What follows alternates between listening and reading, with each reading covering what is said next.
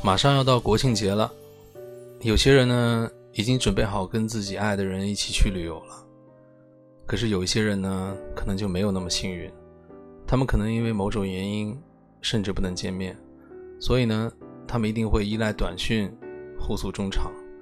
那怎么样表达才能够显得有文化呢？今天我们书房的策划，美丽大方又有学问的阿思叶女士给我看了一下稿子。我瞬间对中国的文字肃然起敬了。你看啊，中国人有着千年的文化底蕴，有一些唯美的语句留在我们心中。他们不喜欢直白的表达，含蓄和韵味才是真正最美的地方。古语中有很多唯美和含蓄，比如说，仅仅一个“想”字，一个“想”字就有很多种解释和诠释。一日不见。如三秋兮的痛苦等待，是讨我以木桃，报之以琼瑶的深情回报。这个是初恋般的感觉啊！还有窈窕淑女，寤寐求之，求之不得，寤寐思服，悠哉悠哉，辗转反侧，朝思暮想。这个适合上了一些年纪啊，有些涵养的人来表达。呃，这个我所思兮在泰山，欲往从之梁父间。这个是艰难坎坷，但我也不知道什么意思啊。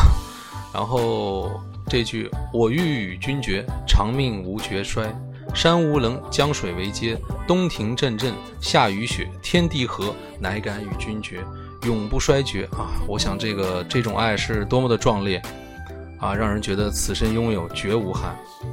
呃，还有“青青河畔草，绵绵思远道。上言加餐饭。”下言长相忆的关关爱体贴，结发夫妻恩爱两不疑，生当复归来，死当长相思的生死不渝，这个我觉得是比较令人向往的，也是一种很幸福的想。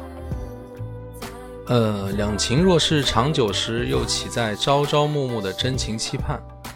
是月上柳梢头，人约黄昏后的相见喜悦。呃，想是此情可待成追忆。只是当时已茫然，这个刻骨铭心了。这个形容初恋是多么的形容和动人呐？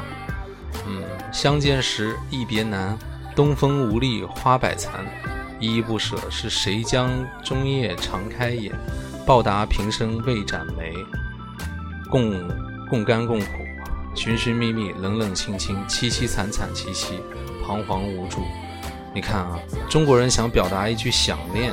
它竟有万般语言，变化万种寓意。对于中国人来说，含蓄是一种美。一句话能说出来，能让人心间辗转多日，回味无穷。每当你想起，心中都有着余温。这就是古语的魅力，古语的韵味。嗯，如果这个国庆节呢，你有想念的人，然后因为某种原因呢不能见面，嗯，不妨在本文中学习那么一两句。我想这样呢，更能表达你真诚的思念。本文来自中国书房，欢迎转载转发。我是历程，下期再见。祝大家国庆节快乐！